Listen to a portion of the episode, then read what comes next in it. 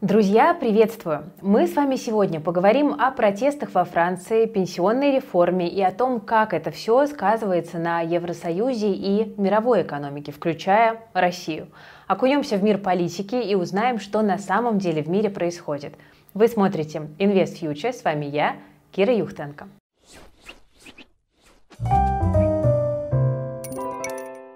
Прежде чем мы начнем, я сделаю важный и полезный анонс от нашей команды. В 2022 году почти все так или иначе продавали иностранную валюту. И многие продавали в плюсе. И неважно, как именно вы эту валюту покупали, в банке, в обменнике или через брокера на бирже. Положительная разница между суммой покупки и суммой продажи – это в любом случае доход. А это значит, что с него вы должны уплатить налог. Но тут есть хорошая новость. Если вы оказались в этой ситуации, то вы можете претендовать на налоговый вычет до 250 тысяч рублей. Как понять, с какой суммы платить налог, как правильно подавать декларацию и как получить дополнительные деньги от государства, об этом мы расскажем 29 марта на открытом уроке на YouTube-канале ИВ+. Разобраться в этой непростой теме вам помогут Татьяна Юзвак и Иван Шибанов. Доступ свободный, регистрация не нужна. Ссылку на мастер-класс я оставляю в описании к этому видео. Запись также будет доступна по этой ссылке, но лучше приходите онлайн и задавайте все вопросы. Ну и на YouTube-канал ИВ+, подписывайтесь. Ну а мы с вами вернемся к французам и, возможно, найдем причины продавать валюту и в 2023 году тоже. Надо сказать, что история Франции богата на протесты и массовые выступления. От французской революции до желтых жилетов. Протесты во Франции часто являются ответом на социальные и экономические проблемы. В 2022 году резкий рост инфляции и очень дорогая энергетика в Европе ударили по уровню жизни простых людей. Экономические проблемы подкосили социальную стабильность, и мы видим последствия. И вот в этот самый момент президент страны Эммануэль Макрон вернулся к своей идее повысить пенсионный возраст. И это стало последней каплей для французов. И они что сделали? Правильно вышли на улицы. Люди выплеснули все, что их беспокоит. Лозунги против повышения пенсионного возраста перерастают в высказывания против всей политики Макрона и жесткие требования его отставки. А еще, например, в протестах есть отголоски геополитических проблем. Люди кричат о выходе Франции из НАТО, ведь те хотят, цитата, «развязать Третью мировую». Или о выходе из Евросоюза, который лишает страну национального суверенитета и забирает миллиарды отчислений в общий бюджет. Ну, в общем, классические такие оппозиционные претензии. Хотя ключевой темой и остается пенсионная реформа и трудовое законодательство Франции, но мы видим, что пласт проблем на самом деле очень широкий. Власти Франции повышают пенсионный возраст и в целом меняют пенсионную систему. Люди, конечно же, недовольны, что им придется дольше работать, но в правительстве говорят, что иначе пенсионной системе просто не хватит денег. Споры вокруг пенсии и в целом трудовых законов – это вообще давняя проблема Франции. По этому поводу протестовали и в 1995 и в 2019 годах. Mais euh, en fait extrêmement injuste envers euh, une très grande partie euh, des populations les plus défavorisées. Et euh, le gouvernement français a imposé cette loi et n'a pas laissé le choix à l'Assemblée Президент страны Эммануэль Макрон хочет запомниться как реформатор, и пенсионная реформа – это главное его детище, отмечает издание «Политика». Так что французы уже давно были в курсе, что Макрон хочет и будет всеми способами продвигать изменения в системе. И до этого французы все время упрекали соседей по ЕС в том, что она не может провести серьезные структурные реформы. Но худо-бедно Макрону удалось провести реформу трудового законодательства в первый период значит, своего президентства. А вот. Это уже были определенные подвижки. Но что касается пенсионной реформы, практически все соседи а, значит, а, французов проводили эти реформы и увеличивали значит, возраст выхода на пенсию. Но во Франции многие необходимые структурные реформы для успешного развития экономики все время тормозятся. И французы сопротивляются как могут вот этой необходимой модернизации как трудового законодательства, так и социального так сказать, социальной системы Франции. Еще в 2019 году Макрон прощупывал почву. Уже тогда пытался ввести бонусы и штрафы, чтобы призвать людей работать до 64 лет, как бы готовя к повышению пенсионного возраста. Тогда тоже реакция была очень и очень негативной. Экономику парализовала на неделе. Люди не работали, ходили на демонстрации и всячески выражали свое недовольство. Это были самые длительные протесты аж с 1968 года. В итоге реформу отложили, тем более можно было скинуть все проблемы на внезапную пандемию коронавируса. Но почему власти не поменяли своих планов? Даже когда они увидели, какое недовольство вызывают просто даже намеки на возможное изменение пенсионной системы. Почему вводят пенсионную реформу? Сам Макрон заявляет, что нужно нормализовать пенсионную систему и в целом бюджет Франции. А какие там проблемы? Во Франции меньше всего пенсионеров, которым угрожает бедность в сравнении с другими странами Европы. Только вот это обходится дорого. Франция тратит 14,5% ВВП на пенсии, в два раза больше, чем, например, в США. Только вдумайтесь, это действительно много. Пока пенсионная система французов в профиците, но уже в этом году Государственный консультативный совет прогнозирует дефицит 1,8 миллиардов евро. А уже к 2025 году он может вырасти в 5 раз до 10 миллиардов евро.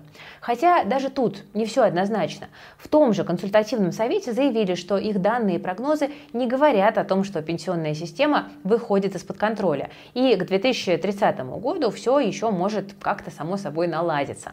Но все же власти беспокоятся, что денег на всех не хватит и стараются решить вопрос максимально безболезненно, ну, по их мнению. Поэтому отбросили другие варианты – повышать налоги, увеличивать госдолг или снижать размер пенсий. За э, вот эти пандемийные годы государственный долг во Франции просто э, ну, взлетел, понимаете? Вот если за 20 лет он увеличился с 80, по 45 миллиардов до 3 триллионов евро сейчас государственный долг во Франции, вот, это 114% ВВП, то как дальше, так сказать, развивать, вот вы говорите, э, значит, что дальше будет? Дальше Франция не может жить в долг, понимаете? Поэтому можно проводить эти реформы, экономить на чем угодно, в том числе и на пенсионной реформе. А это, понятно, людям не нравится. Проблемы пенсионной системы Франции вскрывают большую рану почти всех развитых стран. Демография подкосилась в сторону пожилых людей. Сравните показатели Европы, например, с Африкой. Невысокая рождаемость на пару с высоким качеством жизни означают, что у пожилых людей становится больше в сравнении с молодежью. При этом во Франции очень высокие показатели ожидаемых лет на пенсии. Среди мужчин это 23,5 года и у них третье место среди женщин, больше 27 лет. Это второй результат на всем европейском континенте, несмотря на абсолютно нездоровый образ жизни французов. Меньшему количеству трудоспособных приходится обеспечивать налогами и взносами все большее число пожилых. Это просто-напросто тяжело. Так что у лидирующих стран Евросоюза пенсионный возраст высокий – 65-67 лет. И в целом развитые страны пенсионный возраст стабильно повышают. В общем-то, по тем же демографическим причинам, что и в других развитых странах это происходит. Но чем конкретно так не понравилась французам пенсионная реформа? Макрон и его правительство планируют поднять пенсионный возраст с 62 до 64 лет. Постепенно с сентября 2023 года каждый год возраст будут повышать на 3 месяца, и так до 2030 года. Еще увеличат требуемый стаж работы для получения пенсии в полном размере. Сейчас это 41,5 лет, а будет 43 года. Опять же, не сразу, с 2027. Но при этом отменят некоторые специальные пенсионные режимы. Они уменьшали стаж для отдельных профессий, например, из транспортной или энергетической отраслей. C'est-à-dire que euh, va devoir travailler forcément deux ans supplémentaires, euh, quel que soit notre poste, quel que soit notre emploi. Notre emploi, on va devoir travailler deux ans supplémentaires. Donc, euh, par exemple, ça peut toucher des emplois qui ont des régimes spécifiques de retraite, dus notamment à des critères de pénibilité, comme par exemple les éboueurs, qui eux peuvent partir aujourd'hui à la retraite à 57 ans et qui, à cause de cette réforme, vont devoir partir à 59 ans, ce qui est un gros problème. При этом государство повысит минимальную гарантированную пенсию людям с низким доходом до 85% МРОД. И как будто бы изменения выглядят не так страшно, но протесты выглядят масштабно и даже агрессивно. Qui empêche tout simplement le débat parlementaire.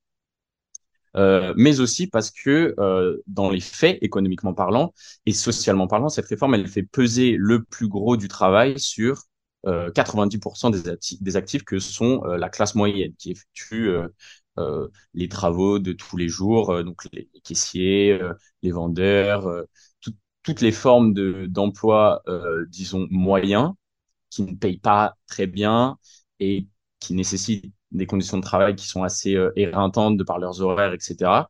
C'est sur eux qu'on va faire peser le plus gros de la réforme. C'est pour ça qu'on proteste aujourd'hui. Протесты во Франции имеют массовый характер, и к ним присоединяются люди разных возрастов и социальных групп. В целом, надо сказать, что культура протестов призывает французов активно выражать свое мнение и противостоять власти. Французов багетом не корми, дай попротестовать. Французы практически по любому поводу, который касается людей, тут же выходят э, на протесты. Выходят с женами, с собачками, берут спиртное, водичку и ходят по улицам и протестуют. Э, к сожалению, всегда в этих протестах участвуют какие-то фундаменталисты, там левые, правые партии. То есть Макрон был абсолютно готов, и правительство было абсолютно готово к этим протестам. Они не ожидали, что это примет так, такой э, широкий фундаментальный размах. И все это не просто так. Власти действительно реагируют на недовольство и могут, если не отменить, то хотя бы поменять свои решения. Так что люди продолжают выходить на забастовки. Протесты против очередной попытки Макрона изменить пенсионную систему идут уже два месяца. Все началось 10 января, когда премьер-министр Франции Элизабет Борн зачитала сенаторам основные положения реформы. Только вот далеко не все ее слушали, потому что оппозиционные чиновники начали громко петь гимн страны в знак протеста. Национальный гимн во Франции вообще традиционно призывает к каким-то революционным движениям. Сенаторы предупреждали правительство Макрона о том, что их ждет и что э, просто так это дело не получится провернуть. И протесты не заставили себя долго ждать. Национальную акцию назначили на 19 января, черный четверг. С тех пор было еще 9 организованных забастовок, и в целом постоянная напряженность в стране э, продолжает наблюдаться. Но действующее правительство никак не отреагировало. 12 марта законопроект даже приняли в Сенате. Там у Макрона еще оставалось достаточно союзников, но реформу нужно было еще прогнать через национальное собрание. А правящая партия потеряла контроль над ним после выборов 2022 года. Нацсобрание – это последний рубеж обороны оппозиции, так что премьер-министр решила не церемониться и 16 марта объявила, что воспользуется статьей 49.3 французской конституции. Дело в том, что она дает возможность действующему правительству протолкнуть какой-либо закон без одобрения национального собрания, потому что там большинство людей вряд ли бы встали на сторону Макрона, особенно в текущих обстоятельствах. Но поскольку во Франции демократия, то про оппозицию тоже никто не забывает. Другие партии могут выдвинуть вотум недоверия правительству. Если проголосует достаточно чиновников, то власти придется уйти в отставку, и их попытка обойти голосование провалится и фактически обернется против них. Но в целом э, лазейка из статьи 49 – это рядовая практика во Франции. Ее использовали уже под сотню раз за последние 70 лет. Поэтому уже 20 марта в Национальном собрании лежало две резолюции о вотуме недоверия. Но ни одну принять не получилось, просто не хватило все-таки голосов. За последний год тоже не получилось принять ни один вотум недоверия правительству Макрона, хотя попытки такие были. Все 10 раз парламент выдерживал, не хватало голосов. Оппозиция в парламенте довольно разрознена. Левые не хотят голосовать по предложениям правых и наоборот. А еще партии могут просто не хотеть провоцировать новые парламентские выборы. Так что закон о пенсионной реформе формально принят, хотя политики несколько недель назад обещали, что не будут использовать такой конституционный таран. В том числе и поэтому люди так недовольны. Они считают это действие недемократическим. Представьте себе. Когда Макрон э, в прошлую среду выступал, он, собственно говоря, оправдываясь вот, э, значит, перед слушателями, перед французами, говорил, что все было проделано в рамках э, необходимых норм конституционных, и, мол, что, как, можно, как может улица противостоять решению парламентариев. Вот пусть, да, пусть, значит, использовали статью 49.3, что особенно обозлило всех, в том числе французов, рядовых. Вот, тем не менее, э, формально все конституционные этапы эта реформа, прошла, эта реформа пенсионная прошла. И если все эти два месяца на улицах то и дело загорались мусорки, то теперь люди были совсем в ярости.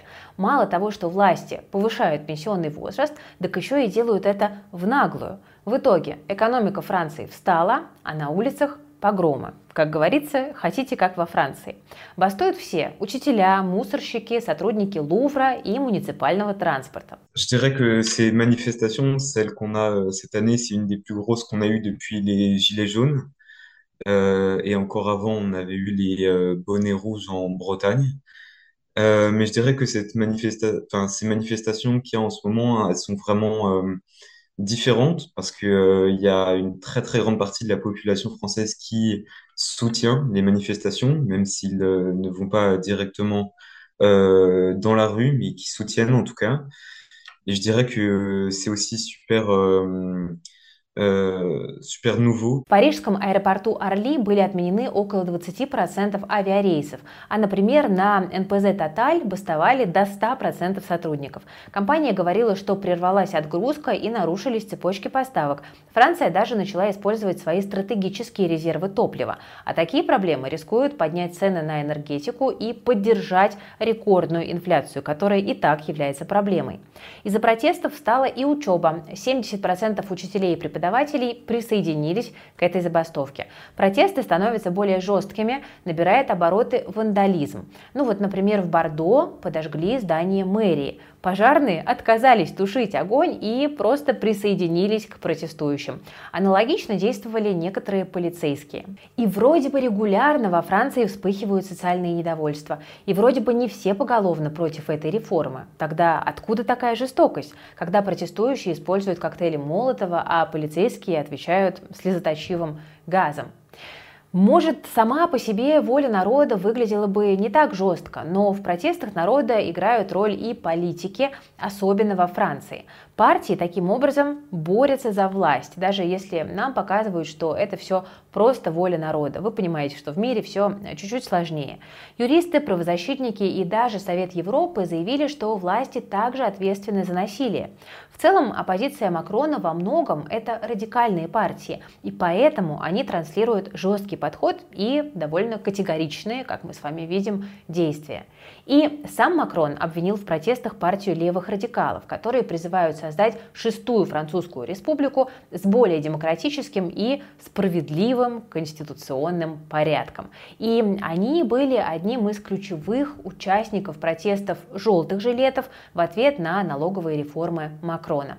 Влияние политических партий на социальные протесты – это реальная проблема. Французские исследователи изучили акции желтых жилетов, и на этом примере они показывают, что под давлением политических активистов протесты становятся более массовыми и радикальными. И даже если на протесты выходили не политизированные люди, которые просто хотели отстоять свое желание работать меньше, а получать больше, исследователи показывают, что эти люди могут пропитаться политикой и в результате стать более радикальными.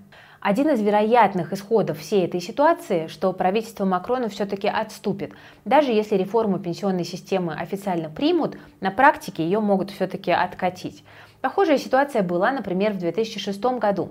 Тогда власти продвигали закон Youth Employment, то есть трудоустройство молодежи. Против него на улице вышли студенческие объединения и профсоюзы. Несмотря на то, что закон приняли даже в ассамблее, протесты не прекратились, а через несколько месяцев президент и премьер-министр решили отложить этот закон. Поэтому протесты продолжаются. Французы хотят повторить прошлый успех, но непонятно, готовы ли будут люди продолжать бастовать, пока экономика стоит, а цены на топливо и энергетику, а значит и продукты питания, растут. Тем более, что премьер Элизабет Борн заявляла, что не пойдет на уступки. Неизвестно, станет ли власть переобуваться. И даже если не отменит, то поменяет условия пенсионной реформы. А еще оппозиция может назначить референдум по совместной инициативе. Тогда любой гражданин, который против реформы, сможет проголосовать. Но Нелегко организовать такую историю, отмечают многие эксперты. За проведение референдума должны проголосовать 5 миллионов французов, а потом еще и проголосовать за отмену реформ. Макрон осудил беспорядки и сказал, что реформа необходима, хотя он и жалеет, что не удалось заранее объяснить это людям. Наоборот, неоднократно там и Э, люди из правительства и специально там министр труда и другие пытались объяснить смысл этой реформы. Тем не менее, не получилось. Предвидело ли правительство и Макрон, президент, такое развитие событий? В какой-то степени да. Потому что даже если посмотреть на опыт предыдущих э, значит, Э, реформирования пенсионной системы, все это всегда проходило крайне-крайне сложно. Мишель Ракар говорил, что э, попытки провести такую серьезную э, пенсионную реформу могут запросто привести к отставке трех правительств сряду. И это действительно проблема. Опрос Opinion Way в январе показал, что 61% французов понимает необходимость реформ, но в то же время 60% респондентов выступают против повышения пенсионного возраста. Вот такой парадокс. Президент напоминает, что нужно удержать пенсионную систему от коллапса и в целом нужно контролировать госрасходы, чтобы дефицит бюджета страны уменьшился до таргетов Евросоюза. Но в итоге рейтинг Макрона упал до 28%. Теперь протестующие выступают не только против реформы, но и недовольны политикой президента в целом, потому что он не с народом. Хотя вероятность того, что Макрон покинет свой пост, минимальна. Он может перестроить свой кабинет, но его срок все равно продлится до 2027 года. Исключено, что Макрон уйдет в отставку. Этого не будет, несмотря на всю нелюбовь э, к себе значит, со стороны многих французов и падение своего рейтинга. Потому что никаких юридических оснований нет для, для отставки главы государства. И вообще э, в истории Пятой Республики такого никогда не случалось. А ведь власти видели, что люди и профсоюзы высказывались против реформы, хотя еще бы они были за. В то же время профсоюзы готовы были пойти на диалог с властями, чтобы прийти к совместному решению, но правительство не согласилось. Поэтому сейчас власть и Макрон в преддверии завтрашнего, завтрашней новой волны, уже десятой по счету, манифестаций, протестов и забастовок против э, пенсионной реформы, ну вот проводит сегодня консультации с премьер-министром, с рядом руководителей значит, проправительственных фракций о том, чтобы разработать программу выхода из этого кризиса, которая предусматривает консуль... проведение консультаций с начала апреля, с 3 апреля с профсоюзами, а, возможно, с лидерами оппозиции для того, чтобы все-таки не допустить скатывания в такой глубокий политический кризис. Правительство, как я уже говорил, разработало систему мер, в том числе проведение консультаций с профсоюзом, где, возможно, будут обсуждаться какие-то другие проблемы вне, вне пенсионной реформы, которые будут ну, интересны для профсоюзов. Возможно, какие-то уступки – но, может быть, не касающиеся именно вот пенсионного законодательства, а других тем а, трудовых отношений во Франции. Но Макрон не сможет баллотироваться на третий срок, и непонятно, что будет после него. Его партия может распасться и оставить вакантное место во власти, которое могут занять крайние партии из оппозиции. Текущий кризис во Франции активизировал крайне левые и крайне правые группы. Такие перемены могут повлиять на позицию Франции о возможном выходе из НАТО или вообще Евросоюза и негативно влиять на стабильность Франции. Могут ли протесты во Франции оказать существенное влияние на Евросоюз? Ну, пока сказать сложно. Все будет зависеть от масштаба и исхода протестов. Возможно, все пройдет в обычном порядке, как и в других многочисленных французских бунтах, э, которых история знает немало. Французское правительство на все эти требования, на все эти хождения всегда закладывает определенную сумму. Откуда они возьмут – ну, пострадают некоторые люди, у которых перевернут машины, в магазинах разобьют окна, ну, наверняка что-нибудь смародерствует, понимаете? Ну, какие-нибудь наркоманы выйдут. Но, но, в принципе, для Франции это абсолютно нормальная, ненормальная ситуация. Никакого отношения к изменению валют, курсу евро. Это не тот закон и не, и не тот уровень манифестации, чтобы э, повлияло вообще на что-нибудь. А манифестации в Париже еще в трех-четырех городах. Спокойно там э, и Нант, и Марсель живут и занимаются э, своей жизнью, и ничего это ни на экономику, ни на, э, ни на курс валют, конечно, это не повлияет. Тем более на евро, ситуация во Франции. Нет, конечно. Но все же давайте порассуждаем, какие более широкие экономические последствия Францию могут ожидать, особенно если протесты будут больше, жестче и надолго. Это может вызвать неопределенность и волатильность на финансовых рынках, что снизит иностранные инвестиции в страну и в целом будет э, негативом для делового климата. А ведь на фоне всего этого происходит крах банков во всем мире и проблемы у европейских банков. Политическая нестабильность в одной из крупнейших экономик Евросоюза может вызвать отток капитала, а это только лишь усугубит проблемы банков. Еще протесты нарушают цепочки поставок и торговлю, ведь бастующие могут блокировать дороги, не приходить на работу в логистические хабы или порты. И мы уже упоминали, что некоторые заводы Total стоят из-за протестов. Поставки топлива во Франции могут оставаться под угрозой. Bloomberg сообщает, что танкеры с 14 миллионами баррелей нефти заблокированы у берегов Франции из-за забастовок, которые препятствуют работе портов. А ведь Франция – это нефтегазовый хаб для Европы, откуда энергетика уходит уже до дальше по всему Евросоюзу. К тому же расходы на безопасность и ликвидацию вандализма ударят по французскому бюджету, особенно если придется идти на уступки демонстрантам в экономических реформах. Конечно, э, это все может снизить способность Франции соблюдать фискальные правила Евросоюза. Дефицит бюджета и госдолг могут просто вылезти за рамки. С политическими рисками тоже все непросто. Протесты подпитывают популизм во Франции, а значит и тех, кто яро выступает против власти и влияния Евросоюза на Францию. Если такие радикальные партии будут набирать силу, мы все чаще будем слышать предложение пересмотреть отношения Франции и Евросоюза. Начнется напряженность внутри Союза, сотрудничество стран будет, соответственно, под вопросом. Гипотетический выход Франции из Евросоюза – это потеря одной из крупнейших экономик ЕС, что может подорвать экономическую стабильность блока.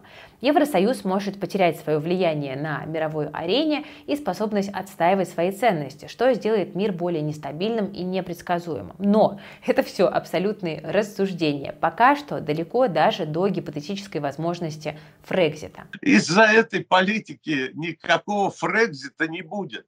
Для того, чтобы был Фрекзит, это нужно с людьми, с гражданским обществом проводить плебисцит, э, проводить Никто сейчас во Франции не ставит вопрос выхода из Евросоюза.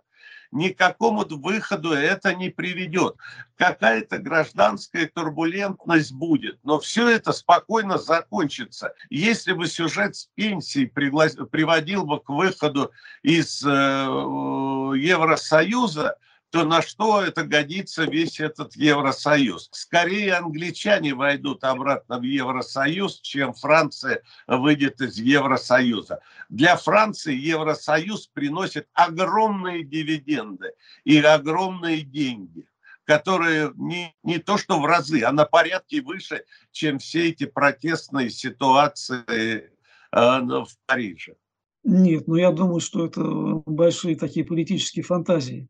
Ну, потому что Франция страна наряду с Германией и другими, э, так сказать, э, первоначальными инициаторами европейской интеграции. Вот. Поэтому это было бы само, самоубийственно. Никто из французских политических сил серьезных, в том числе Марин Ле Пен там, э, и тот же значит, лидер крайне левых Меланшон, не ставит вопросы о выходе из ЕС. Просто идет речь о том, чтобы э, по-другому шла европейская интеграция, чтобы не было ползучего федерализма э, в значит, процесс европейской интеграции, чтобы государства сохраняли свою э, самостоятельность, свой суверенитет, а не передавали его, в, сказать, в Брюссель. Вот об этом идет речь.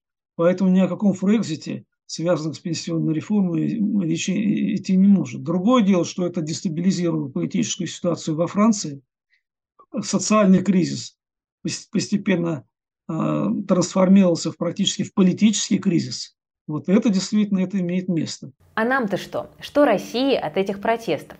И тут я могла бы долго рассказывать о том, что политическая нестабильность отвлекает Евросоюз от давления на Россию. Но Франция сегодня не настолько ослабла, чтобы все перечисленное произошло. Это подтверждают и многие эксперты. Так что протесты вряд ли вообще как-то повлияют на Россию.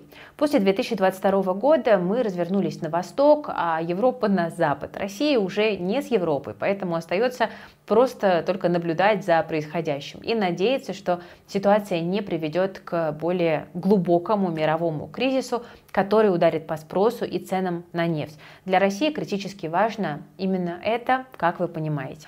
Ну что ж, друзья, спасибо за просмотр. Постарались ввести вас в курс происходящего во Франции, возможно, картины, которые мы сегодня нарисовали, проблемы, которые мы обсудили, кажутся какими-то слишком мрачными, но, с другой стороны, нужно понимать, что так работает французская демократия. Она всегда была эмоциональной и достаточно жесткой. У Франции очень непростая история, но, наверное, это и делает эту страну такой интересной и притягательной.